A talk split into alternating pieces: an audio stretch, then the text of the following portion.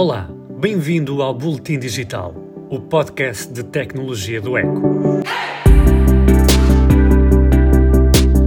A inteligência artificial pode parecer um bicho de sete cabeças, mas agora há um curso gratuito que ajuda a entender esta tecnologia. O curso chama-se Elementos de Inteligência Artificial e está a cargo da nova SBE. O projeto é europeu, foi financiado pelo governo da Finlândia e permite a qualquer cidadão obter um certificado que prova que aprendeu bem a matéria. Para passar, não precisa de ter conhecimentos aprofundados de tecnologia, só precisa de 30 a 60 horas de trabalho e muita, muita vontade de aprender. O curso foi agora disponibilizado em língua portuguesa e tem já centenas de alunos inscritos em Portugal. A inteligência artificial é uma das áreas mais promissoras da tecnologia e há uma escassez gritante de profissionais qualificados no mercado. As estimativas são muitas, mas o mais certo é que o ecossistema valha largas centenas de milhares de milhões de dólares até 2027. O curso está disponível para todos em www.elementsofai.pt. Portugal tem um plano para o futuro do trabalho. O programa foi apresentado esta semana pelo governo aos patrões e sindicatos e prevê várias coisas. Desde logo, um dos objetivos é tornar o país mais atrativo para os nómadas digitais, mas o executivo também quer regulamentar o uso de algoritmos e de inteligência artificial nas relações de trabalho. As áreas de foco serão a distribuição de tarefas, a organização do trabalho e até a avaliação do desempenho dos funcionários. O objetivo é prevenir enviesamentos e discriminações.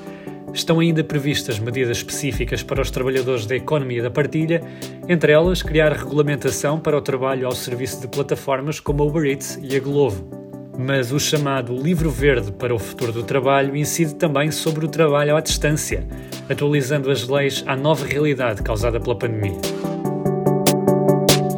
O seu próximo carro pode ser da Xiaomi, a empresa chinesa é conhecida pelos telemóveis, mas decidiu investir 10 mil milhões de dólares ao longo de uma década para produzir um carro elétrico inteligente. Para o fundador da marca, apostar nos carros elétricos foi uma das decisões mais importantes já tomadas pela Xiaomi e é também o último projeto da vida de Lei Jun, que tem 51 anos e uma fortuna avaliada em quase 27 mil milhões de dólares. A aposta da Xiaomi não é surpreendente, na medida em que também a Apple e a Huawei têm planos para o setor automóvel.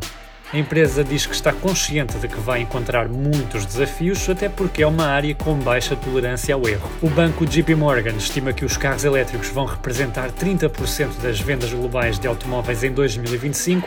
Para comparação, em 2016 foram vendidos apenas 1 milhão de automóveis elétricos plug-in, o que era só 1% das vendas mundiais.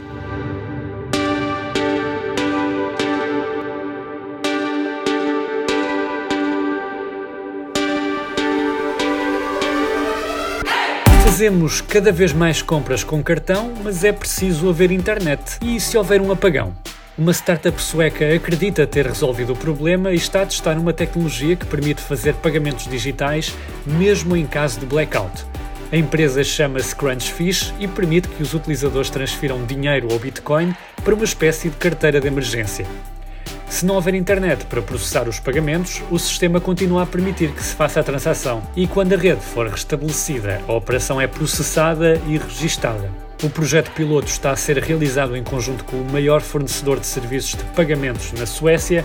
A Crunchfish está já avaliada em 112 milhões de dólares e é detida em 17% pelo multimilionário etíopio Mohamed Al-Amoudi.